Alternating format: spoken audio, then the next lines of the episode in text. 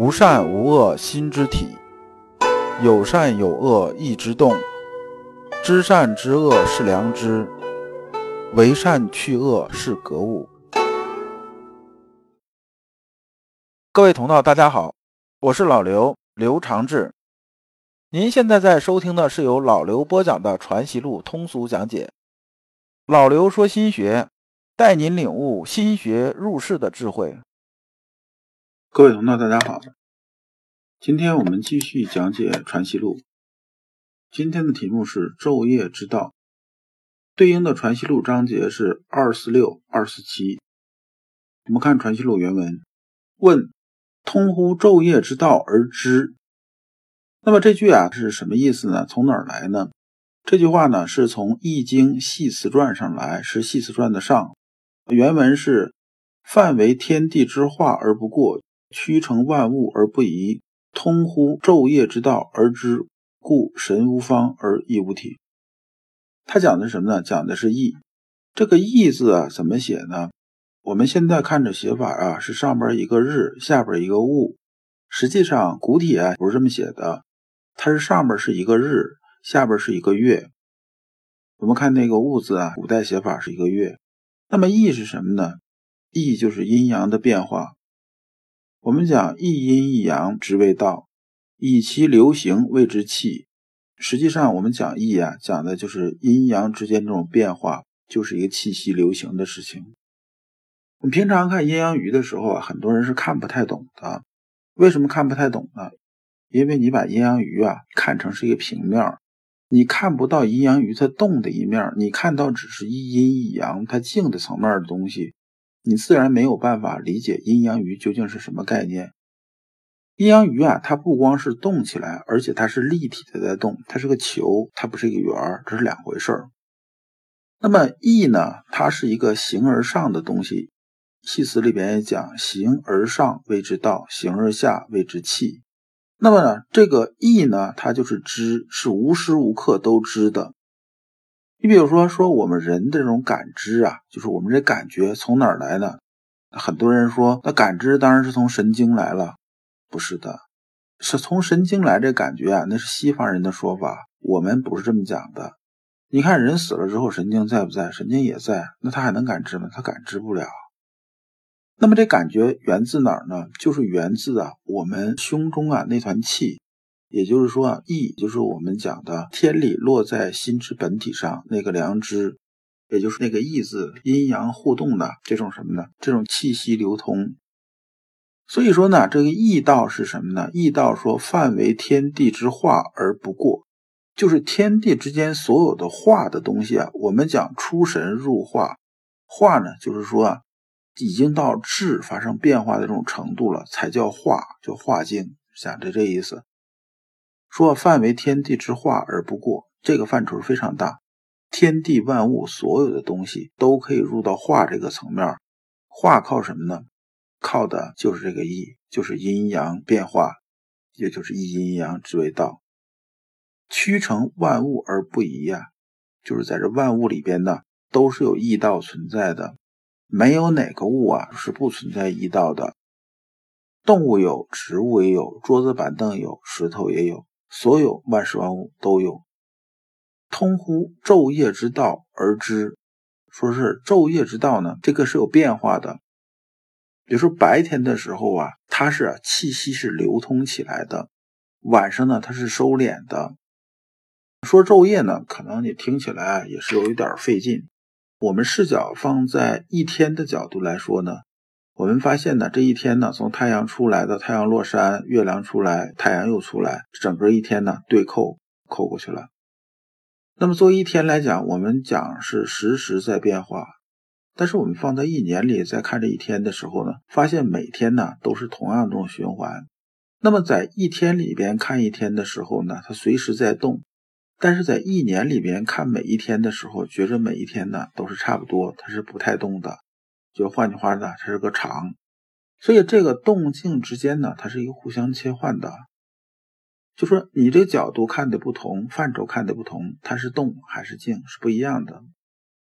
那么呢，我们讲啊，一年四季啊，春夏秋冬啊，春种夏长秋收冬藏，这是一个循环。就像呢，我们讲昼夜之道是一个意思的。那么说神无方而义无体，说义呀，这一阴一阳之谓道呢，是天地之间到处都存在的，它是没有体的。也就是说呢，你摸不着它形的，但是它始终是存在的。说这个神呢是什么意思呢？还是出神入化这个神？这个神呢也是啊摸不着、看不见的。就是无方的意思是说呢，它是没有什么棱角，你是看不见的，你是感知不到的。但是它存不存在呢？它存在的。就像啊这一株植物，它在生长，我们天天看着它在往上长，对不对？你能看到的是什么呢？你能看到的是它的枝叶，看到它的根茎，看到所有表象出来的东西。能触摸得到，你感官能知道的，但它里边那种气息运转，让它往下长那个生命力这东西，你是看不到的。这就是啊，神无方，亦无体。读易经的时候啊，必须得先把细词读懂。如果细词读不懂，你看易经看再多遍呢，看卦辞爻辞，基本都是无用功。那么这句话呢，叫通乎昼夜之道而知。意思是说，问先生说：“先生啊，既然你说良知始终都在的，那白天肯定在嘛，大家都清醒，那晚上还在不在啊？那意思说我睡着了，他还在不在啊？”然后先生回答说：“啊，良知是知昼知夜的，它肯定是不间断的，白天有，晚上都有啊。”然后接着这问的人就开始钻牛角尖了，说：“那你这么说，那人睡熟的时候，这良知他还在不在？”先生回答说：“那怎么不在啊？”你看他睡着了，你叫他他能醒啊？他肯定在。他你叫他他不醒，那基本上要么人死了，要么成植物人了。他肯定不存在知不知的问题了。然后接着又问先生说：“你既然说良知常在啊，他应该啊，就像这人呢，白天一样，睁着眼睛，五感六识都开着，怎么他还有睡觉的时候呢？说你这不就矛盾了吗？”我们看先生怎么回答的。先生说啊：“相会演息，此乃造化常理。”相会演兮这句话从哪儿来呢？这句话呢是出自《易经》的随卦。原文呢是说啊，君子以相会入演兮，意思说呢，君子行事要遵从合适的作息时间，白天干活，晚上好好睡觉，按照这个节律来，这是符合天道的。随卦的意思呢，就是跟随的意思，跟随、随从的这么个意思。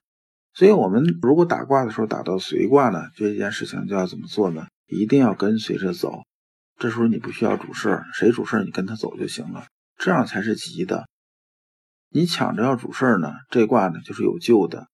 这个救呢是既往不咎那个救，说有救的意思是说这个你就要倒霉了，是这么个意思。那么先生啊，借着这个易经这个随卦说这事儿啊，说夜来天地混沌，形色俱泯，人意耳目无所睹闻，众窍皆息。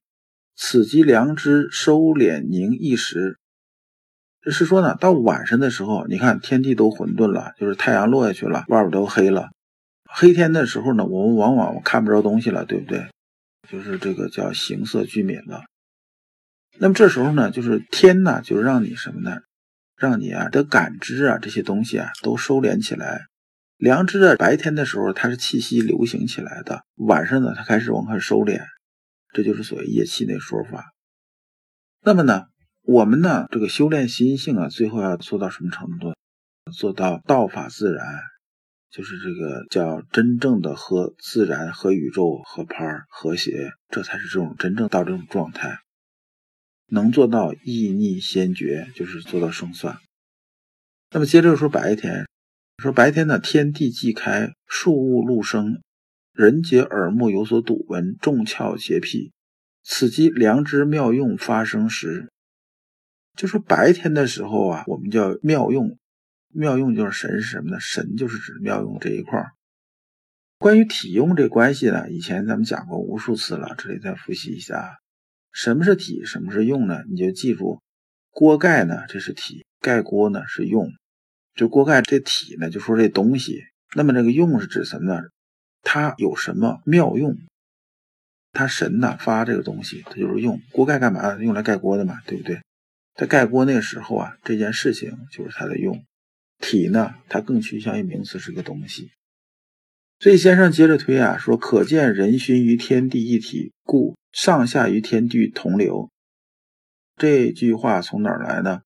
这是《孟子静心篇》，原文是：“夫君子所过者化，所存者神，上下于天地同流。”意思呢，还是啊，人呢和自然完全统一和谐，就如同什么呢？如同鱼在水里边，它一动，它就能感知到水性是如何的，那么它跟着水性在走，就这个意思。那么今人不会演戏，夜来不是昏睡，便是妄思魇魅。是说现在人呢不太懂这个东西了，往往该睡觉的时候不睡觉，不该睡觉的时候白天在那睡觉，结果呢晚上睡不好，而且还做噩梦。接着这个人呢就问先生说：“睡时功夫如何用？”说：“我睡着了，我这功夫怎么用呢？”然后先生回答说：“啊，知昼即知夜矣。日间良知是顺应无滞。”夜间啊，良知即是收敛凝一的，有梦即是先兆。他的意思是说呢，你白天的时候啊，该怎么运用良知就怎么运用良知；晚上呢，你运用良知呢，无非是让它顺应自然，该收敛的时候收敛就完了，就这么简单，这没有多难的。就像什么？就像我们平常用电脑一样，我们电脑放这儿在用着，是不是啊？它在干活。那我不用的时候呢？就是把这电脑放一会儿，它可能自己就休眠了。在休眠了之后呢，我们晃一晃鼠标，敲一敲键盘，它又起来了。讲的呀，就这个意思。其实啊，大道至简，没有多难，只是呢，这个世界上故弄玄虚的人太多了。二四七呢是接着二四六的。先生又说啊，良知在业气发的方式本体，以其无物欲之杂也。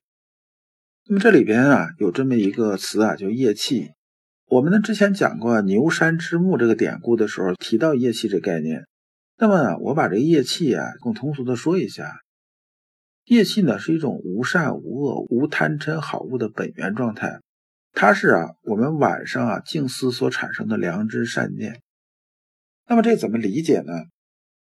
就说呢白天的时候吧，我们会因为一些事情。比如说贪嗔好恶这种产生啊，喜怒哀乐这种流行，但等晚上我们往往睡觉了，睡到比如说这个凌晨啊四五点钟，然后起来了，起来这时候你处于什么状态呢？这时候你心态是特别平和，就没什么事儿，心里边呢就是没有什么特别憋在心里边这种事儿，然后呢你也不会有特别大这种情绪，比如说我是生气啊，是高兴啊，是是没什么太大情绪的，这时候啊就回到赤子这种状态了。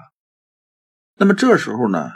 也就是说啊，经过一夜啊、一晚上啊，你神思收敛、静思啊，就是说你良知的这种凝结啊，产生这个东西。那为什么晚上一定要好好睡觉呢？就是你晚上啊，通过良知这种凝结，它是会还原一些东西啊，等到白天的时候又给它开始用。晚上啊，如果你恢复的东西不够多呢，咱们就用能量来说吧，你恢复的能量不够多，比如说像充电吧，你充的不够多。